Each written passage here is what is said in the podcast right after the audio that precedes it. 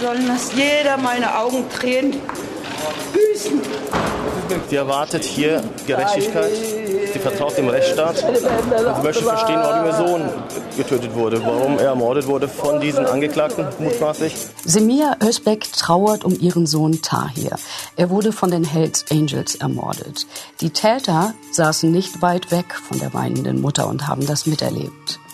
Mein Name ist Christina Pohl. Ich starte die Aufnahme und wir sind im Verhör.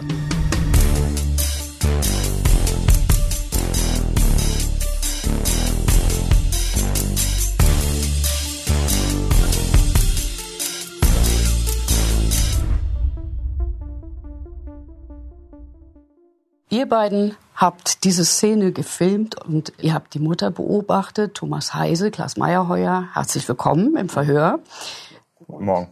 Wir haben auch jemanden hier, der im Gerichtssaal saß, den einen Täter, der, wie viel waren Sie insgesamt? Wie viele Täter saßen da vor Ort im Gerichtssaal?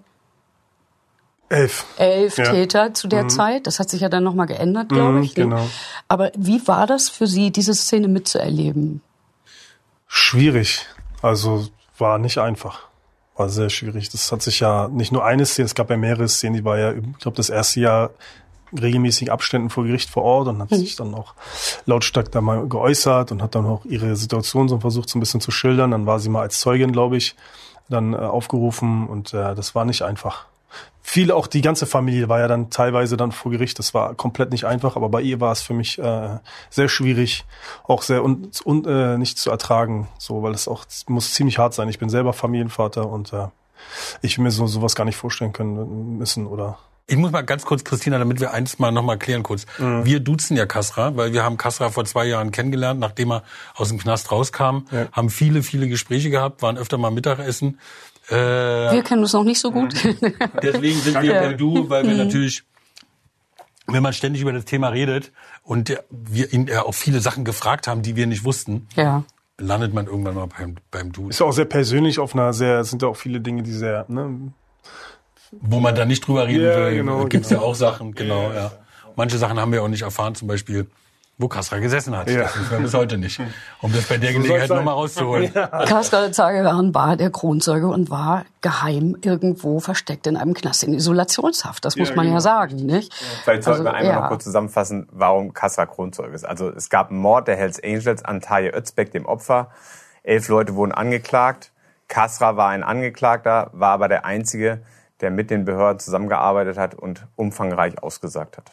Darum ist er der Kronzeuge. Genau. Hat profitiert von der sogenannten Kronzeugenregelung. 46b ist das, glaube ich. richtig, Ne? genau. Und er ist der Einzige gewesen, der nicht lebenslänglich bekommen hat, sondern zwölf Jahre. Zwölf Jahre insgesamt, sieben davon in Haft. Das war der Deal, schlussendlich. Es gab keinen Deal. Das war eine Entscheidung vom Gericht. Also es gab keinen Deal. Das Gericht hat für sich Das ist quasi entschieden. wie so ein stiller, also da ist Naja, vorher, aber- es ist schon vorher klar, dass du natürlich Strafnachlass kriegen wirst. Ja, ja, es Nee, war für mich entscheidet nicht, das entscheidet das Gericht. Es gibt es nicht. Es gibt natürlich, es wird beantragt von der Staatsanwaltschaft, das zu berücksichtigen und sie würden es beantragen und stellen dann auch ihre, wie bei allen anderen, auch ihr Strafmaß äh, in den Raum oder sagen es. Was war das bei Ihnen genau? Waren das die Äh, zwölf zehn Jahre? haben sie Zehn gefordert. Jahre. Zehn Jahre und ähm, genau. Und das Gericht hat dann gesagt, nee, doch lieber zwölf, oder? Ja, haben zwölf gemacht, genau. Aber es gab ja noch die Verstockungslösung mit der Anrechnung einer gewissen Zeit. Ähm, Die müssen wir auch erklären. Vollständig. Genau. Ja, aber Weil die- was ist das wieder Das ist für was ein ganz Wort? Besonderes gewesen. Das war auch was Einzigartiges in diesem Prozess. Also das Gericht hat gesagt, dass die Polizei aus ihrer Sicht, also aus Sicht des Gerichts Fehler gemacht hat, dass es nicht auszuschließen ist, dass die Polizei bewusst diesen Mord hat geschehen lassen. Und deswegen hat das Gericht gesagt, zwei Jahre von dieser Strafe gelten als vollstreckt. Also wenn jemand zwölf Jahre bekommt, gelten zwei Jahre bereits als vollstreckt. Diese Vollstreckungslösung, komisches Wort, äh, hat das Gericht ausgesprochen. Das Berliner Landgericht ist aber vom BGH aufgehoben worden. Also, weil damit hätte man die Büchse der Pandora geöffnet. Dann würden Anwälte immer suchen, ob die Polizei in irgendwelchen Strafprozessen Fehler macht und würde man sagen, hier, da hat die Polizei einen Fehler gemacht, wir wollen eine Vollstreckungslösung. Wir wollen, dass der Täter weniger bekommt, weil die Polizei Fehler gemacht hat. Und das wäre ein Fass ohne Boden geworden in der deutschen Justiz. Und deswegen hat es der BGH wahrscheinlich aufgehoben. um kurz zu sagen, sie haben das Urteil einfach verschärft. Nochmal. Genau. Ne, sie haben es einfach verschärft, klar. Wie ist denn das, wenn man da so fünf Jahre im Gerichtssaal sitzt und äh, zweimal die Woche wahrscheinlich irgendwie, Ja, ne? so um und ja, bei, teilweise schätze ich sogar mal. manchmal ne? mehr, ja. Manchmal mehr, manchmal weniger. Ja. Wenn dann auf einmal das Urteil ansteht, ist man Mhm. dann noch aufgeregt oder ist es nur... Nee, für mich war es, ich äh, war, es war einfach okay, Ende. Ich war, habe sehnlich dieses Ende des Verfahrens sehr, äh, mir ge- äh, nach, danach gesehnt, dass dieses Verfahren endlich ein Ende findet. Es wurde immer wieder verlängert um ein Jahr, um ein Jahr. Und das für mich war eigentlich, na klar ist man aufgeregt, was kommt jetzt bei rum, klar, aber ich war dann auch wirklich, ähm, ey, hier ist jetzt mal fertig, Schluss. Abschließen, ich muss diese Leute nicht mehr sehen, man kann auch für sich auch endlich mal abschließen, Ja. dass man diese Leute nicht mehr sieht, damit auch mal wieder konfrontiert wird und Thema, Thema, Thema ist dann auch Klar, es ist natürlich eine heftige Nummer gewesen, aber irgendwann war auch, okay, jetzt Schluss durch, Urteil, fertig. Verschärfend ist ja für so Leute wie, ich weiß nicht, ob du das auch sagen wolltest, verschärfend ist ja für Leute so wie Kadir, die also im ganz normalen Knast gesessen haben. Kadir Padir, müssen wir auch noch mal sagen, wer Kadir das Padir ist. ist ja Präsident der Hells Angels Richtig. gewesen. Ja. Der, War der Auftraggeber des Mordes. die sitzen ja in U-Haft alle. Und U-Haft, also nur U-Haft, ist irgendwie, glaube ich, nicht so lustig. Nee, nee. Weil du darfst nicht, ja nichts machen, ne? Du kannst, kannst nicht arbeiten gehen. das haben sie aber dann später aufgehoben. Es gab dann immer über die Jahre, dann am Anfang war es noch sehr stringent, sehr heftig. Ähm, bei allen, bei mir sowieso, auch bis zum letzten Tag. Ich habe keine, keine Lockerungen bekommen. Aber die durften dann Jahr für Jahr, erstmal war Tätertrennung, dann haben sie dann das, das ein bisschen aufgehoben, dann haben sie aufgehoben, dass sie Freizeitaktivitäten äh, dürfen machen, also mit dreien teilnehmen dürfen, dann haben sie gesagt, sie dürfen arbeiten, dann habe ich so gedacht, die Tätertrennung wird aufgehoben, sie dürfen auch zusammen mit Betrieben arbeiten, also bis zum Ende war das dann nicht so, das hat sich dann, in der Regel ist es so, aber es hat sich dann, weil es nicht aufrechtzuerhalten war. Es ging nicht da, längeres Verfahren, dann werden die Leute da durch, also das Gericht hat da schon ein bisschen geguckt, so ein bisschen auch äh, Dampf aus der Geschichte rauszunehmen. Ja. Ja, für mich war es natürlich scheiße, weil ich natürlich bis zum letzten Tag in Isolationshaft war und äh, gar nichts machen konnte. Kein Besuch, gar nichts. Ein Besuch Oder doch? schon, ja doch, solche Dinge waren ge- gestattet, aber es ist natürlich, Besuch ist ähm, einmal im Monat. Hm. Der Monat ist lang, 30, 31 Tage. Also von daher 24 Stunden äh, ist natürlich nicht lustig. Und äh, an die Frischluft ist ja auch dann ganz Doch, darfst allein, aber das ist natürlich alleine. Ich meine, die sind alle, die Menschen ist Sozialtier. Die ist kaputt nach einer Zeit. Ich habe es irgendwie überstanden bekommen, so und äh, klar macht's dann auch ein bisschen einen stärker, klar, aber es äh, wünsche ich keinem.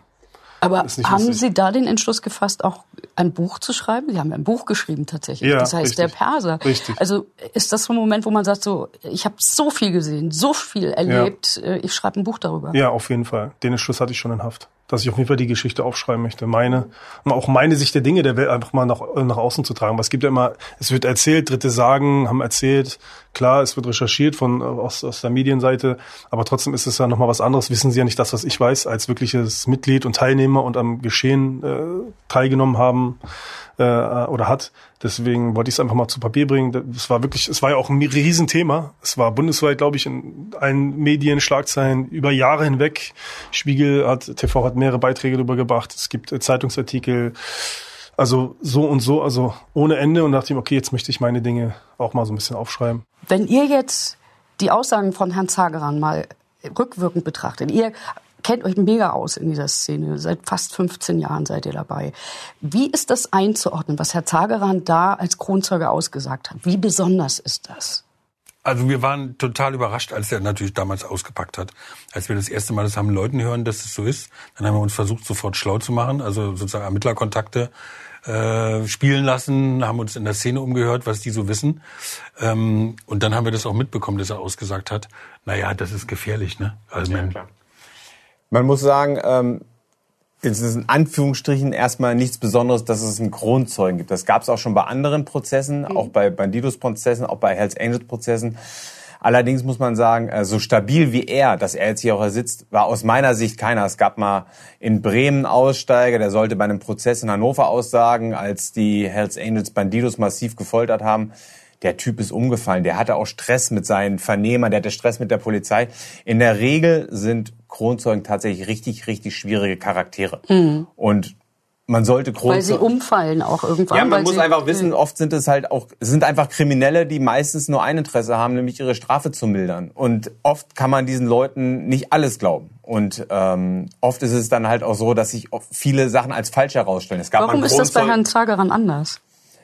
also ich habe, wir erleben ihn als sehr stabil. Er sitzt hier, er redet, er ist überzeugend. Man muss dazu sagen, das Gericht hat ihm auch nicht alles geglaubt. Also das Gericht sagt ganz klar, das heißt, dieser Begriff heißt äh, gespaltene Beweiswürdigung. Also man hat ihm vieles geglaubt, aber nicht alles.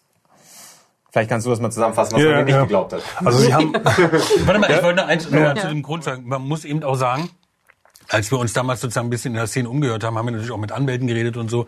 Und da kriegst du dann schon mal zu hören, wenn du sagst irgendwie, übrigens, äh, Kassa redet ja. So, und dann sagt dir auch mal ein Anwalt, der ist tot. Ja, wie, der ist tot? Nee, den werden die umlegen. Der, der überlebt es doch nicht. Wir haben jetzt hier in Hamburg haben wir auch einen Fall, da geht es um was um ein anderes Strafverfahren. Da haben wir auch wieder mit irgendwelchen Anwälten gegangen, gibt's auch wieder einen Kronzeugen. Da sagt ein Anwalt auch schon wieder gleich irgendwie, ja, der ist tot. Das kann ja nicht überleben. Gibt's, glaube ich, noch nicht. Also ich habe noch nicht erlebt, dass ein Kronzeuge, der sozusagen Kronzeugenregelung, aber ich mein, du warst ja auch im Zeugenschutzprogramm. Ich weiß nicht, hast du einen neuen Namen? Äh, Lebst du an einem geheimen Ort? Wirst du alles, über alles wirst du irgendwie nicht äh, reden? Thema Zeugenschutz müssen wir ausklammern. Ist halt einfach Ja. so, aus rechtlichen Fragen. Ich will mich da jetzt nicht in irgendwelche äh, Dinge hein, hinein katapultieren, äh, ne, wisst ihr, was ich meine. Von daher, ähm, Aber gesagt, natürlich ist er gefährdet. Also weil Ja. natürlich irgend, wenn irgendeiner kommt und würde ihn finden und würde ihn möglicherweise umlegen oder ihm ein anderes Leid antun, ähm, der könnte der Held in der Szene sein.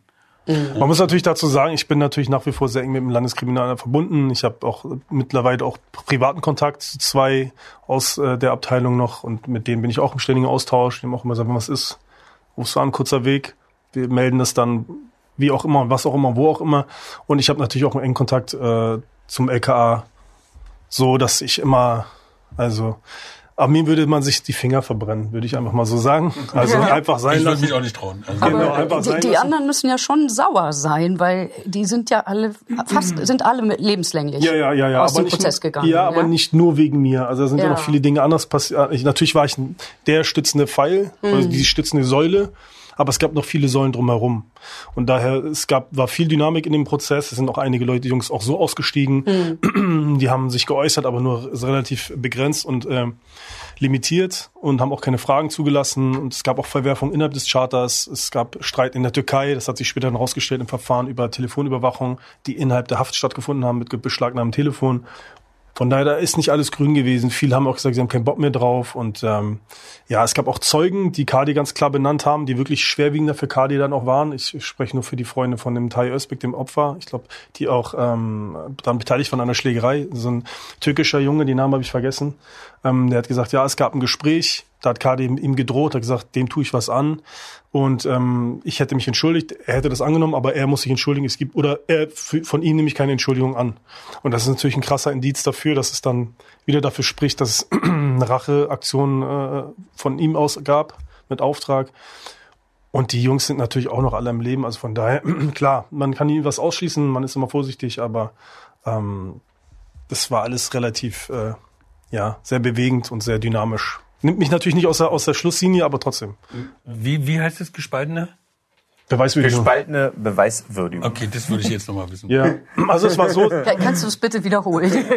Gespaltene? Beweiswürdigung. Ja. Gespaltene Beweise. Das heißt, dass jemand nur teilweise wahr- die Wahrheit gesagt hat oder Also die Richter sagen, wir glauben ihm, aber wir glauben ihm nicht alles. So. Und das ist aber rechtlich zulässig. Also da gibt's höchstrichterliche Urteile vom BGH, dass ein Gericht sagen kann, das glauben wir ihm und das aber nicht. Also man könnte ja auch sagen, wenn wir ihm einen Teil nicht glauben, dann ist alles. Und was hat man ihm Unglaubwürdig. nicht geglaubt? Den, also man hat mir 99,9 Prozent geglaubt. Das Okay. hört sich jetzt bei Klasse an, als wenn man mehres nicht geglaubt hätte.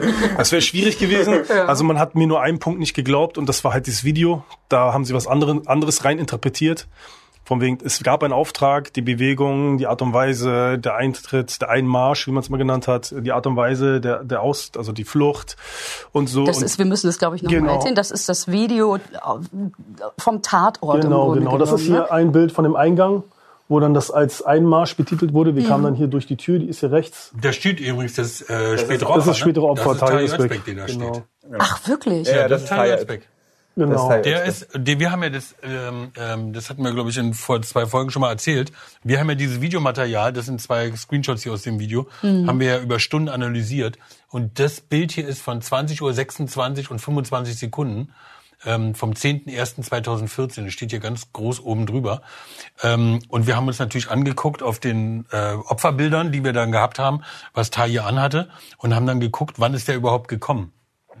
Weil ich weiß gar nicht, euer, äh, ihr, ihr seid ja dann erst drei, drei Stunden, zweieinhalb Stunden Ja, später so 11 Uhr, seid ihr erst genau. hin. Das heißt, der hätte ja auch sein können, dass der zwischenzeitlich dass er nach Hause geht oder so. Mhm. ne? So, das weiß man ja nicht.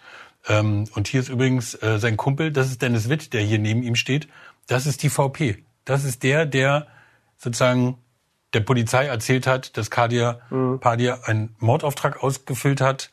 Ähm, und, und der auch so umtriebig war dann. Und auch so umtriebig war, genau, genau. Das ist der Be, Be, die sogenannte VP01. Aber das sind das ist beides Males äh, mhm. Taje Özbeck.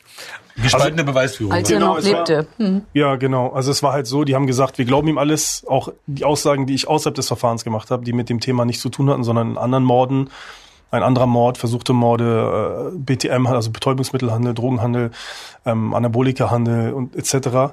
Äh, da haben sie das glauben wir ihm, das haben sie auch thematisiert, dazu gab es auch Zeugen. Sie haben gesagt, aber dem Punkt, was den Aufruf angeht, sprich Auftrag, alle Mitwisser, alle, also alle wussten es, was da passiert, haben gesagt, das glauben wir nicht, weil wir das Video anders interpretieren, haben wir ja letztes Mal schon drüber gesprochen. Und darauf basierend haben sie gesagt, okay, 99,9, aber sorry, den einen 0,1, den den glauben wir dir halt nicht. Mhm. Ja, also ist ein wesentlicher Punkt, aber ist halt auch nicht zu sagen, okay, da war irgendwie Widerspruch oder es stimmt nicht, was er erzählt hat, sondern es war einfach eine reine Sichtweise der Dinge anhand des Videos. Genau. Also aus das Video ist ja. 23 Sekunden lang, bis, die, bis der erste reingeht und der letzte wieder rausgeht. Und aufgrund dieser 23 Sekunden stützt praktisch das Gericht fast die gesamte Beweisbildung. Für das Gericht steht aufgrund dieses Videos fest, es gab einen Auftrag, alle 13 Leute, die da reingegangen sind, und Taja Özbek getötet haben, wussten von diesem Auftrag. Kasra ist an Nummer 8 gelaufen und für das Gericht steht fest, dass auch Kasra wusste, bevor er reingegangen ist, dass der da vorne, dass der da vorne schießen soll und dass Taja Özbek sterben soll. Aber nochmal zu dieser gespaltenen Beweisführung. Mhm. Ähm, Würdigung. Würdigung. Gespaltene Beweiswürdigung. Können wir es mal an die Tafel schreiben? Nein, Beweiswürdigung. Ja, das ist ein schwieriges Thema. Ja, ja, ja gespaltene Beweiswürdigung.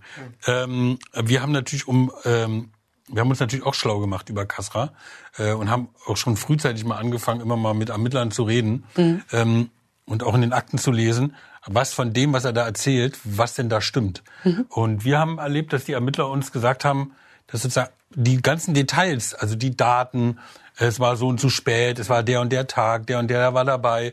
Die haben gesagt, der hat nie einen Fehler gemacht. Weil natürlich sind bei den Befragungen, das wirst du ja irgendwie, weißt du viel besser mhm. als ich, aber mhm. ich kenne ja, wir kennen ja die Aussagen auch. Ja. Ähm, da dreht sich ja auch öfter mal im Kreis. Also du befragst am Anfang was und nach acht Tagen befragst du nochmal den Sachverhalt, mhm. vielleicht aus einem anderen Blickwinkel, um zu gucken, mhm. ob er sich in Widersprüche vers mhm, äh, verstrickt. Ja, ja. Und das äh, ist nicht passiert, das hat er nicht gemacht. Es gab auch eine Situation. Von daher ist er als Zeuge eigentlich schon echt cool. Gab es eigentlich jemals jemanden, der so wie Herr Zageran so ausführlich auch über das Innenleben der Hells Angels ausgepackt hat?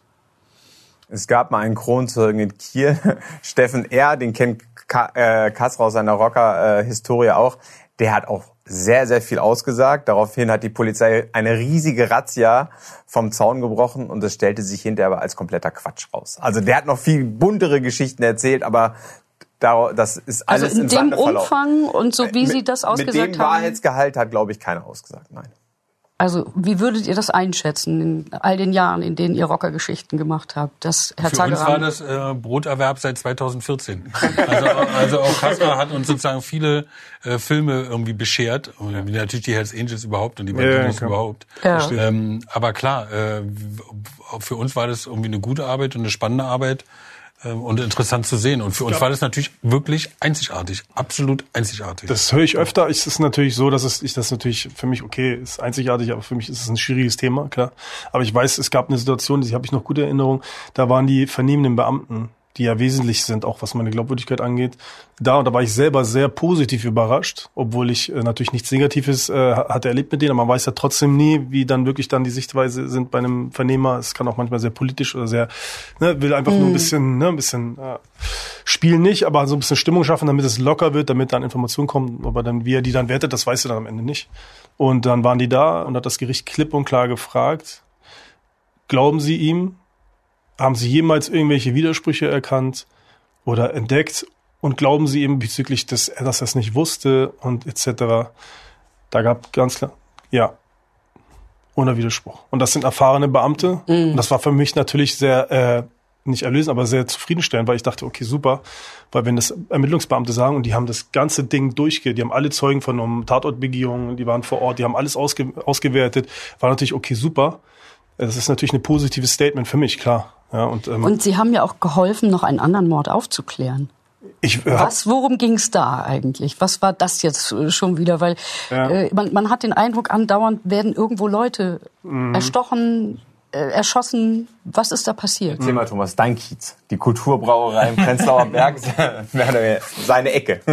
Naja, überhaupt war ja diese Zeit damals war ja eine total bewegte. Wir werden ja später noch drauf zurückkommen irgendwie, aber da, da tobte ja irgendwie auch der Rockerkrieg. ja, also voll, zwischen, völlig durchgedreht. zwischen Bandidos Völlig. und Hells Angels. Da gab es Also ständig Hells Angels gegen Bandidos. Bandidos gab's gar nicht mehr. Ja, ja, aber da blieben ständig irgendwelche Leute auf dem Pflaster liegen, die bluteten und manche sind eben auch nicht wieder aufgest- Ja, aufgestanden. ja, ja. Und in dem Falle war es so gewesen, dass es ein Fall war, der ähm, sozusagen bei mir in Ostberlin spielte, in der Kulturbrauerei. Da ist so eine Diskothek, der berühmte Soda Club. Eine ganz normale, ganz coole Diskothek. Da gibt's natürlich auch eine Tür, da gibt's Türsteher. Und ähm, die Türsteher haben an einem Tag ähm, so so eine Unterstützertruppe, ich glaube, es waren die Red Devils äh, gewesen. Unter anderem, ja. Aber da waren auch richtige Hells Angels dabei. Ja, ja, ja. War noch richtig Ja, ja. dabei. Also bei der Auseinandersetzung soll Kon Marcel Konde dabei, wie- dabei gewesen sein, Member und auch ein Member aus NRW. Jedenfalls wurden die nicht reingelassen. Genau. Ein Wort gab das andere. Und dann gab es irgendwie auf die Glocke irgendwie. Ja, also ich ja. weiß gar nicht, wer dann. Ich glaube, Die haben auf den Kopf gekriegt, die Jungs Ja. vom Club. und das war natürlich irgendwie. Ja, genau. Das Ja. ging gar nicht. Ja. Aber die hatten gar nichts mit Rockern zu tun. Also das Doch, war die, die, die Tür, die Türsteher nicht, nein, nein, nein. Die Türsteher waren ganz normale Türsteher, Also ja. Sehr, ganz sehr gute Sportler. Nee, das waren einfach ähm, sehr gute Sportler, hat mir der Ermittler gesagt. Äh, und dann haben die Hells Angels halt einfach richtig auf die Glocke gekriegt. So.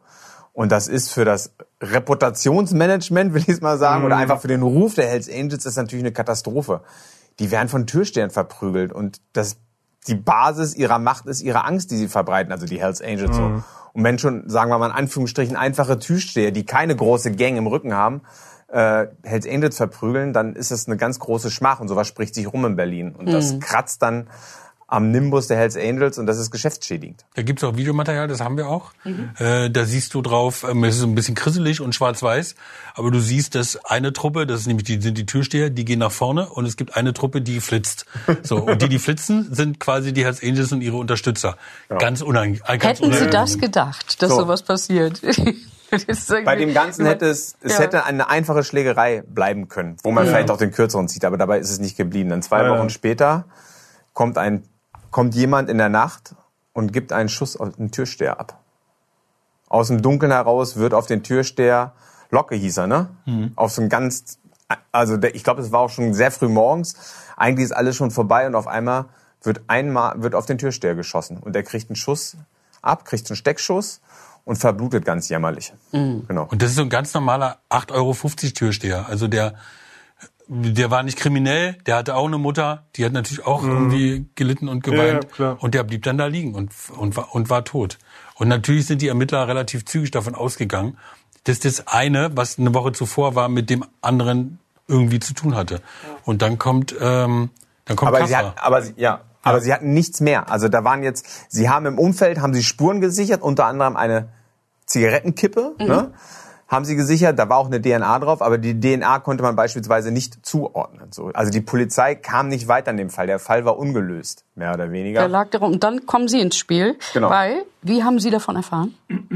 Ich nenne die Namen jetzt nicht, äh, weil es dazu ein rechtskräftiges Urteil gibt. Ähm, es haben mir zwei, also drei sollen es gewesen sein, aus unserem Charter. Zwei davon haben es mir damals erzählt. Aus, dem- weiß keine Ahnung warum, sie haben es mir erzählt. Ähm, der eine hat erzählt, dass wer der Schütze war, wie das abgelaufen ist und das Tatfahrzeug und ähm, nee, Quatsch, und der eine hat mir erzählt, dass er auch der Schütze ist. Genau so war es. Entschuldigung. Und ähm, das habe ich der dann. sagt, hat das einfach so Der gesagt? hat davon gesprochen, dass er sich selbst auszeichnet, dass er sich freut, dass er die Auszeichnung dafür bekommt. Was Und kriegt man da für eine Auszeichnung? Es gibt halt Auszeichnungen für gewisse Taten, die man, äh, es gibt einmal für, wenn man Polizisten verletzt, gibt es eine Auszeichnung, die nennt sich Dechialo. Dann gibt es einmal das Hardliner, das ist, gibt's, war in dem Charter, ist für Körperverletzung, also wenn man jemanden verletzt oder sich gerade macht für einen Club. Dann gibt es einmal noch das ähm, 50 View, das ist halt für Tötung oder Beteiligung eines einer Tötung für den Club. Und äh, das, Das ist wie so ein kleiner Club im Club, das dreckige Dutzend oder wie? Oder Genau so äh, ungefähr. Das sind, dann- macht ja nicht jeder im Club und die werden dann dafür ausgezeichnet. Und ähm, er hat sich damit gerühmt und fand es geil und äh, dass er sich das raufmachen kann. Hat erzählt, wenn er dann irgendwann Member ist, dass er sich hier auf die Seite macht. Hat er auch einen Schriftzug da, das würde da reinpassen. Und das hat er mir dann erzählt und ich habe das dann einfach der, den äh, Polizisten damals erzählt und auch von dem anderen, der mir erzählt hat, wie das dann mit der Flucht war, wie das dann abgelaufen ist, dass man die Kennzeichen getauscht hat und das autonomale Auto aus dem Alltag genommen hat, weil es nicht anders ging. Ja, daraufhin äh, war das erstmal dann gesagt und eine Woche später kam dann einer rein, total äh, schockiert, meinte, ey, ähm, wir haben was gefunden. Hat mir aber nicht gesagt, was. Sagte äh, Zagan, wir haben es gefunden und hat den Daumen hoch gemacht und äh, ist dann wieder raus. Das war einer, das war eine andere äh, Mordkommission, äh, Mordkommission, die das dann behandelt hat. Also die haben das dann ermittelt und so, die haben das dann weitergereicht. Wir müssen mal kurz sagen, aufgrund seiner Zeugenaussage hat, hat die Polizei einen Haftbefehl erwirkt gegen den mutmaßlichen Schützen. Dann ist das SEK zum Vereinsheim der Hells Angels gefahren. Da hat er nämlich übernachtet. Da, der hat Nachtwache anscheinend gehabt. Und dann ist das SEK rein und hat den verhaftet. Wir wussten, ähm, dass da was laufen soll und haben die einzigen Bilder, glaube ich, gemacht von diesem Einsatz. Also es gibt Bilder von uns, wie das SEK reingeht und den Typen rausholt. Und dann hat man natürlich von diesem Verdächtigen eine DNA-Probe gemacht. Und Das waren die Kippen, die man am Tatort gefunden hat. Übrigens, den, den Tipp, die, die, die Bilder, die haben wir nur, wir wussten gar nicht, äh, wo der verhaftet wird. Wir wussten nur ungefähr. Wir haben jemanden beauftragt, der sich sehr gut mit der Polizei auskennt, ein, ein freier Fotograf und der vor allen Dingen sehr gut äh, Polizeifunk abhören konnte. Und zu der damaligen Zeit, das war ja 2014, hat das SEK immer noch analog gefunkt. Die haben noch mit analogen Funkgeräten gearbeitet, weil da die Zeitverzögerung geringer ist als bei digitalem Funk. Und der hat es geschafft, sozusagen das SEK zu finden, durch sein Funkgerät. Also der hat halt Funkgerät, äh, der hat die Funksignale aufgefangen und hat dann die, hat das SEK dann orten können und deswegen gibt's diese Bilder. Und dann ist er den hinterhergefahren und hat irgendwie schöne Bilder gedreht. Irgendwie. Hm, Ich habe Äh, sie auch gesehen, ja. Ja. Von so eine seitliche Genau. vom Zaun, ja, ja. Genau, genau, genau. Ja, und wie Klaas schon gesagt hat, gab es dann einen Treffer. Davon wurde ich aber nicht über unterrichtet, weil das ist ja, ich habe es gesagt und die machen dann ihre Sache. Das habe ich dann später durch meinen Anwalt erfahren, weil es dann auch eine Ladung für mich gab und das ist, wird natürlich Thema. Es war dann Thema in der Presse und so. Okay, dann war für mich okay, dann scheint das wohl gestimmt zu haben. Ich meine, das ist ähm, Berlin ist eine Millionenstadt und irgendwie war dann wo auch ein Zeuge, der da nachts irgendwie war und hatte gesagt, irgendwie der Schütze hätte jemanden komisches gesehen, der hätte dauernd in der Ecke gesessen und die Beschreibung passte zu der Beschreibung von den Leuten, die da irgendjemanden gesehen haben, sch- schwarz mit weißen Absätzen und das hatte dann irgendwie mit der Position gepasst und der Auffinden der Zigarette und dann die DNA-Treffer, das ist natürlich relativ unwahrscheinlich, dass es da liegt einfach so, so war meine, dachte ich, okay, alles klar, dann hat das wohl gestimmt. Und Übrigens, später, so, soweit ich mich erinnern kann, um Ja. mal ganz kurz einfach, diese Kippen haben sie nicht bei der nach dem nach der Tat da gefunden, sondern die Kippen haben sie erst gefunden, als sie nochmal eine Tatortbegehung gemacht haben. das habe ich auch noch in und die haben ja. sie, ja, ja, ja, ich weiß noch genau, wir, wir haben damals drüber geschrieben. Die haben sie sozusagen um so eine Ecke, nämlich da, wo der gehockte. Genau, der, hat jemand nämlich beschrieben Es gab einen Zeugen, genau. der hat gesagt, ich bin ausgeparkt und habe dann da jemand hocken sehen. Und an der Stelle sind sie dann nochmal gucken gegangen okay. und haben dann da die Kippen gefunden. und die ja. konnten sie dann dem mutmaßlichen Schützen zuordnen. genau. Also es gab richtig Aber erst harte, nach der Verhaftung. Aber erst nach der Ja, Verhaftung. ja. Aber es gab also richtig harte Indizien. Aber dass sie die Kippen zum Beispiel erst da gefunden, zwei- zwei Wochen später gefunden haben, die, die Dummies, muss man sagen. Wie kann man denn irgendwie, die Kulturbrauerei ist ja jetzt auch nicht ein Kilometer mal ein Kilometer groß, Mhm. sondern das ist relativ überschaubar. Dass man da die Kippen nicht findet, ist schon echt ein Ding. Ja. So. Und dann sind natürlich die Verteidiger gekommen im Prozess und haben gesagt, ja wie, 14 Tage später. Das kann ja sein, dass der irgendwie zwei Wochen später dann noch rauchen gewesen Dass ist. die Kippe da liegt, bedeutet ja nicht, dass er in der Nacht da war. Der kann ja, Ja. zwei Wochen, der hat er zwei Wochen Zeit gehabt, da sich hinzustellen und zu rauchen und die Kippen da hinzuwerfen. So, Stimmt, also, und die stimmt. müssen, und die müssen Ja. sich ja auch nicht einlassen. Genau. So, also es gab harte Indizien und die sind dann eben auch im Prozess ähm, zerpflückt worden und auch Kasra ist zerpflückt worden Mhm. ähm, von dem von von dem Vorsitzenden Richter und von einem der beisitzenden Richter. Ja. Übrigens, da gibt es um Die ein sind sehr da interessantes dem Foto. Bild. Ganz kurz Ja. nochmal, ich das ist mir, ähm, das ist der Mann hier auf dem rechten oberen Foto mit der Brille. Das ist der. Also das ist Einer der Beisitzer Das Foto gewesen. ist echt interessant, weil das ist der beisitzende Richter, das ist Herr Burmeier. Ähm, das ist der Vorsitzende Richter, Herr Faust. Richtig. Und das sind zwei Anwälte, also eine Frau und ein Mann natürlich. Dürfen die so zusammen essen gehen in der meine, das sind, Konstellation? das sind zwei, die in diesem Prozess mit den Ja. mit dem Gericht, also mit den Richtern essen gehen. So, wir finden das, sagen wir mal, dubios. Das geht Ja. irgendwie eigentlich Ja. nicht. Das macht man nicht, ne? Das macht man, Genau. das gehört sich irgendwie nicht. Aber die fanden das irgendwie offenbar irgendwie. Äh, Das sieht ein bisschen nach großartig. Absprache aus, oder? Genau, genau. Es Ja. gab ja dazu dann das Foto, wo ich das fand ich richtig geil. Äh, Das hat nämlich mein Anwalt damals gemacht. Der hat die zufällig gesehen Ah, okay. beim Thailänder, der ist irgendwo in der Nähe beim Gericht ist und hat das natürlich gleich fotografiert, weil er gesagt hat, was ist hier los? Ja. Das geht nicht. In so einem schweren Verfahren sitzt der Beisitzer und der Vorsitzende Richter, ich glaube, da war auch noch die, die andere Beisitzende dabei, das war noch eine Frau, mit zwei Anwälten aus dem Umfeld, aus dem Kreis der Angeklagten zusammen. Was, was ist hier los? Was läuft hier schief? Hat er Wir gesagt, haben die auch konfrontiert Ja. und die wollten sich da aber nicht so äußern. Ist das so gang und gäbe, dass man sowas macht Also, im ja, Laufe eines Verfahrens? Ich bitte um Verständnis, dass ich mich zu laufenden Verfahren nicht äußern möchte. Das ist, denke ich, was, was Sie mit der Pressestelle erörtern sollen. aber Sie waren ja Mittagessen und nicht die Pressestelle. Ich weiß jetzt auch nicht, auf welchen Vorfall Sie sich konkret beziehen. Ich sage nur zu laufenden Verfahren nichts öffentlich. Da Sie ich waren mit Frau. Jakobidis und mit Richter Faust zusammen Mittagessen. Wie gesagt, zu laufenden Verfahren äußere ich mich nicht öffentlich.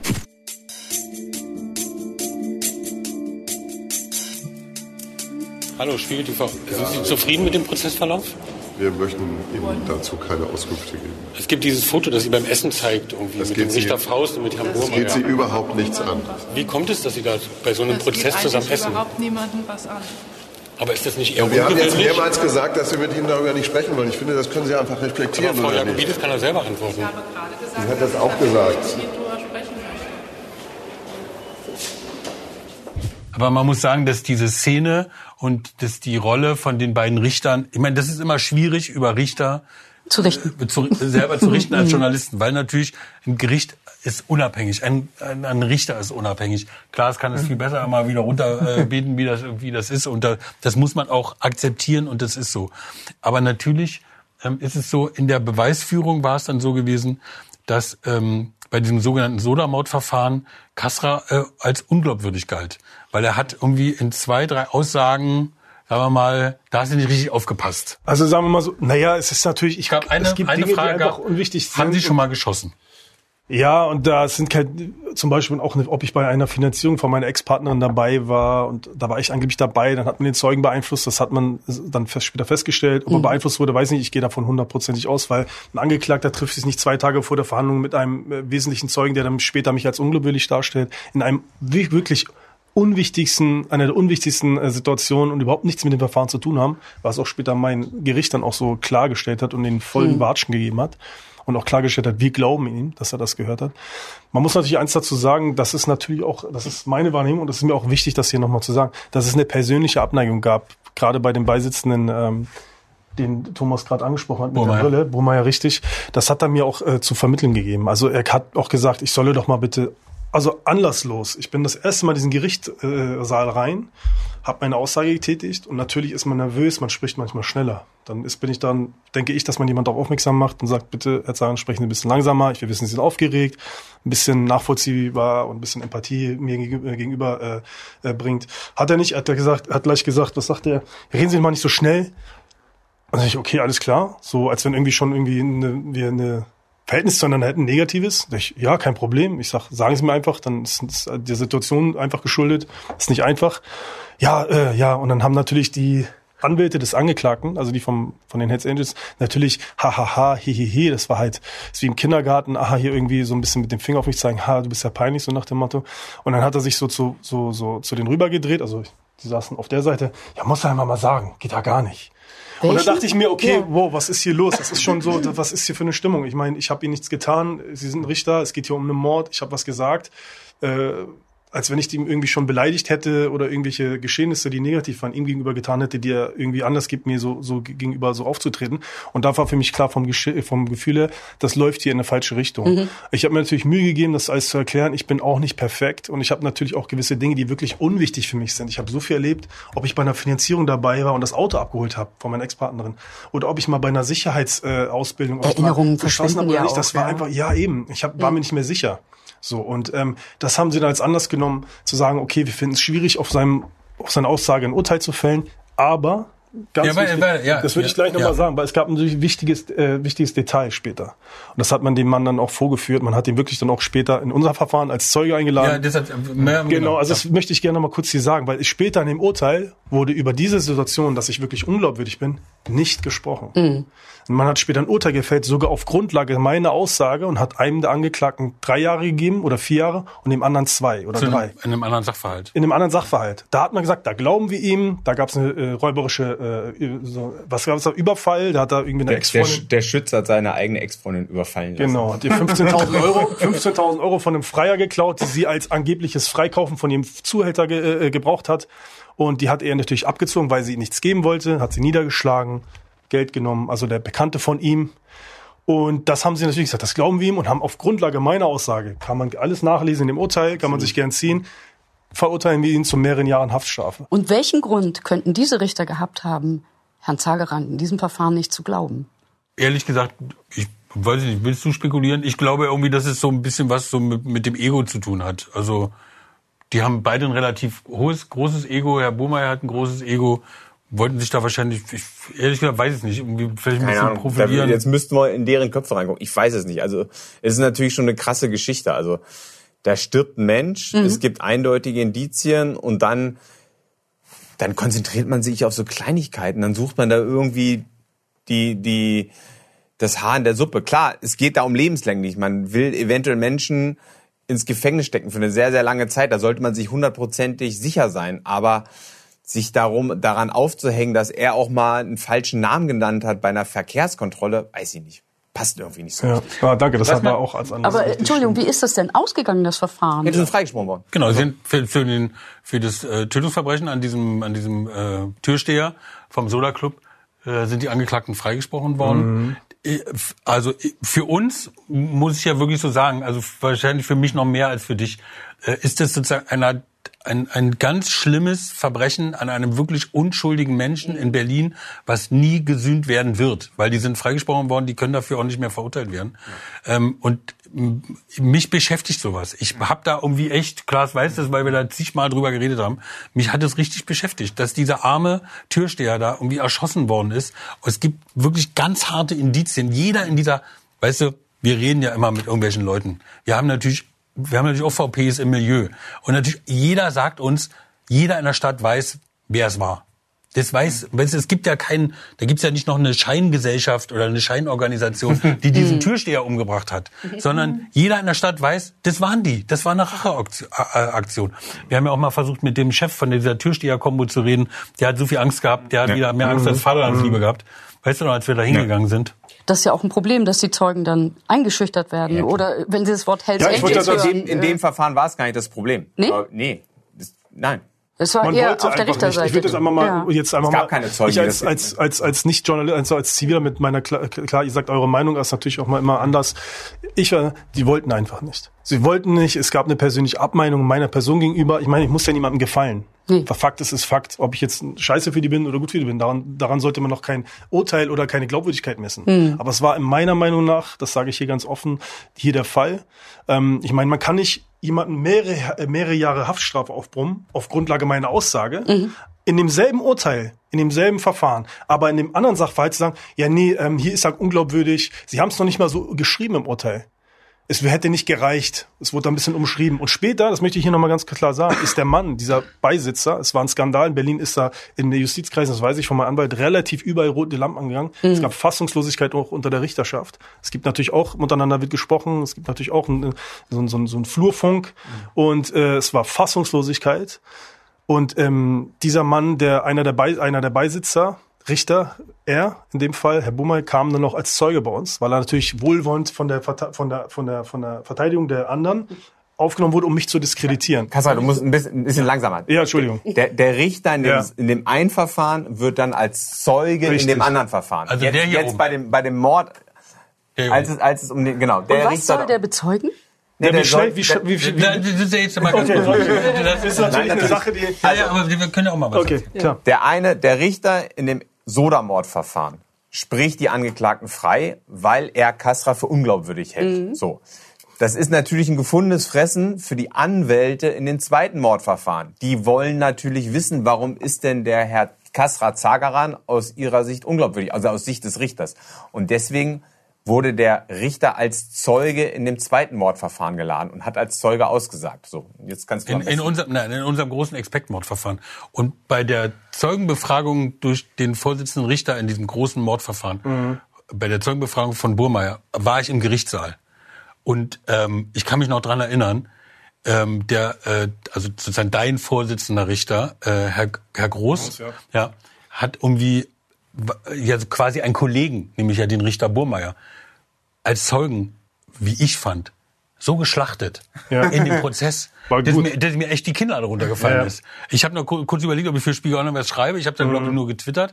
Aber das war irgendwie, der hat den richtig hart befragt. Also, wie kann denn das sein? Was waren die Indizien? Bei uns macht er hier so den Eindruck und so weiter. Oder wie hast du das? Also Mhm. Ja, ich war Ich total geplättet. Ich fand's auch so, er hat da richtig Eier bewiesen. Manchmal ist da, dass man da als Kollege, ich mach's, ne, aber es ist so Nest beschmutzen, das gibt's mit Sicherheit auch irgendwo in diesen ganzen Kreisen.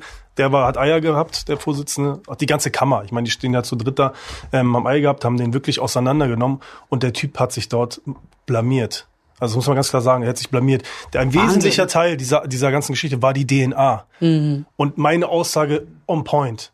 Also on the top. Das heißt, diese, diese Wertigkeit der Aussage, um gar nicht um mich jetzt toll oder gut darzustellen, es war einfach Fakt, hat doch eine ganz andere Brisanz und äh, äh, Gewicht, als wenn man nur die DNA gefunden hätte, sondern man hat die DNA gefunden, gut zwei Wochen später, okay, ist nicht super optimal, aber wir haben die DNA von den Typen gefunden, die er uns gegeben hat. Das heißt, damit ist das alles schon wieder gut, nicht super, aber hat das eine ganz andere, also es ist mehr als schwer gewesen und die hat er angeblich nicht mehr in Erinnerung gehabt. Da wurde er ganz klar darauf gefragt, vom Gericht und auch von meiner Verteidigung, äh, erinnern sich, gab es denn da eine DNA? Weil das hat er gar nicht erwähnt in seiner Aussage. Er fand mich einfach scheiße. Ich habe es jetzt einmal relativ einfach beschrieben. Er hat mich als, als Selbstdarsteller und als äh, arrogant und äh, selbst zu viel zu selbstbewusst, breitbeinig. So, das war der Ost. Das ist Ja, ein ja. Schwurgerichtsbeisitzender äh, Richter an einem, einer, einer Wahnsinn, Kammer. ich kann das gar nicht Es hat glauben. ihm nicht gefallen, Nee, dass ich so, es hat ihm nicht gefallen, dass ich so ist ja breit so beschäftigt. ja, gut, dass du es nochmal gesagt hast. Mhm. Äh, Ich hat ihm nicht gefallen, er kommt da so breitbeinig rein und es ist mir viel zu selbstbewusst. Ach, das fand ich nicht toll. Und ja, und später habe ich ihm gar nicht. Ist das derselbe Richter, der auch äh, mal was Hells Angels mäßig getwittert hat? Ja, Irgendwelche. Vokabeln äh, Ja. Genau. benutzt hat? Was hat der genau noch getwittert? Was war das? Wisst ihr der das hat noch? Polizisten als Cops, als Cops bezeichnet. Also sehr, gut, okay, das sehr ist ja- salopp.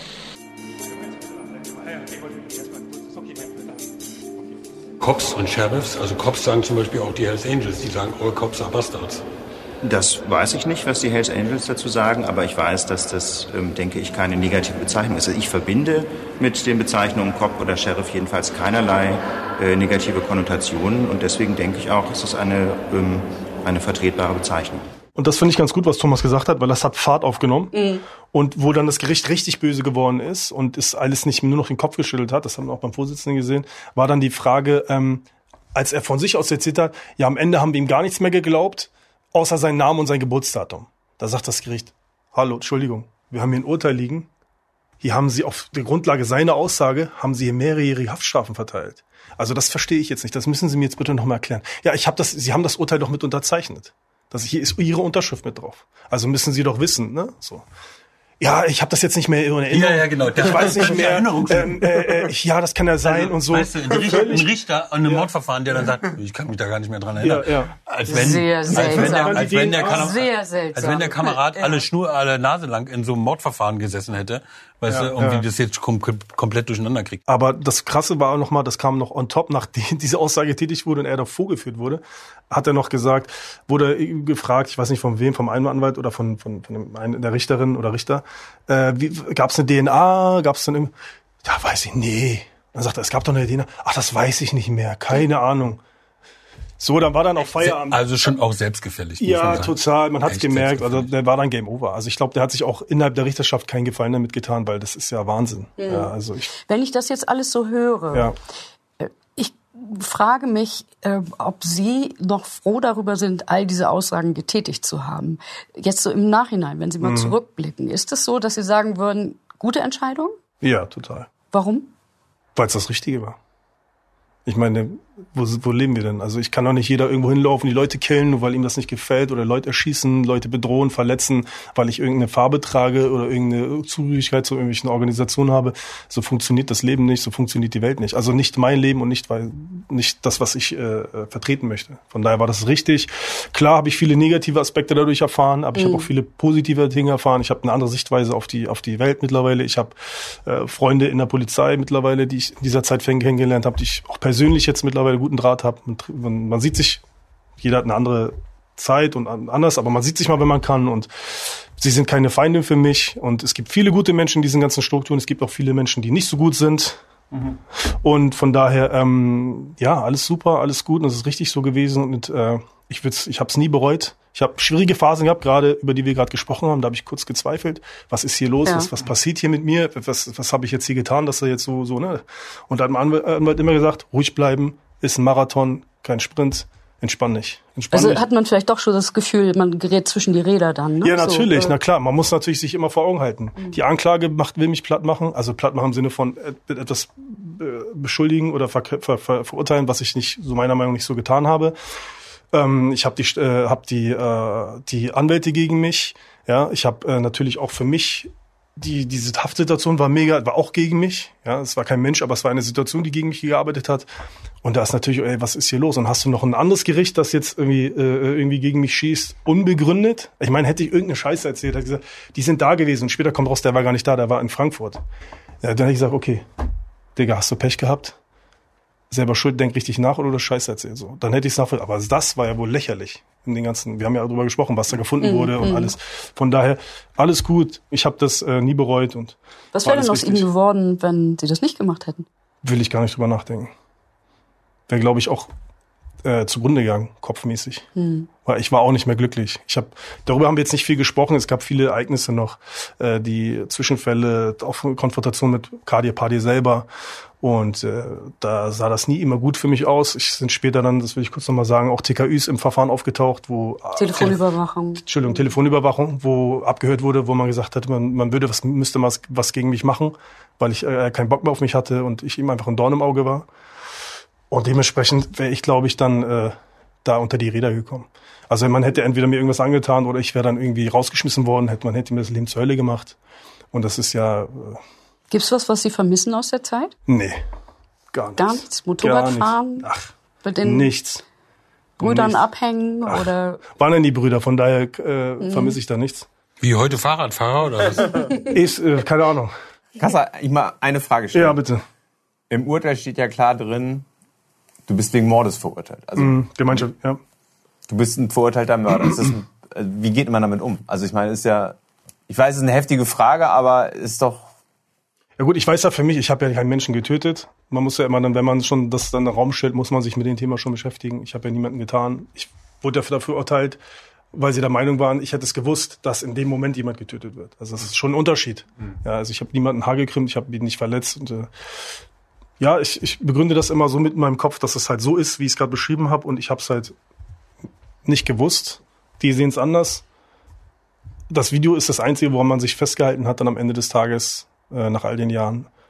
Ich interpretiere es anders und ich sehe es anders. Ich weiß es auch anders, aber sie haben es anders gesehen. Ich kann es jetzt nicht mehr ändern. Damit arbeite ich, damit lebe ich und äh, kann damit auch umgehen. Also, ja, weil ich lege mich hin, ich schlafe, weil ich weiß, ich habe den Menschen nichts getan. Das ist, glaube ich, für mich das Wichtigste. Weil ich muss am Ende des Tages ins Spiegel gucken und mit mir d'accord sein und das bin ich. Ja, Aussage, rausgehen, auch diese ganzen Hoch, Höhen und Tiefen und äh, am Ende das Urteil, klar. Und von daher. tun, tun dir die anderen leid, die ja deiner Meinung nach auch nichts gewusst haben, jetzt aber lebenslang drin sitzen? Ja, Teile tun mir leid. Drei, zwei, drei Jungs tun mir schon leid, aber sie haben sich für den Weg entschieden. Ja, weil die hätten es nicht so verdient, wie es dann am Ende rausgekommen ist. Also klar kann man sagen, selber schuld, mitgehangen und das alles, aber das ist, man muss ja, das wird der Sache auch nicht gerecht. Am Ende des Tages haben die Familie in Berlin oder was auch immer und die wollen natürlich auch irgendwie ihr Leben einigermaßen ruhig verbringen. Gut, klar tun sie mir leid, aber ja, ist halt so. Ich werde auf jeden Fall das Buch lesen, das Ja, Sie geschrieben haben. Und wer mehr darüber wissen möchte, es wird heißen Der Perser Genau. von Kasrat Zagaran. Überall bestellen. Ja. Ich danke Ihnen sehr, dass Sie hier waren Super, und vielen uns Dank so ausführlich über diese Welt berichtet haben. Danke für die Möglichkeit, Wünsche mich hier Ihnen alles Gute. Danke, danke, danke. Und ich stoppe die Aufnahme.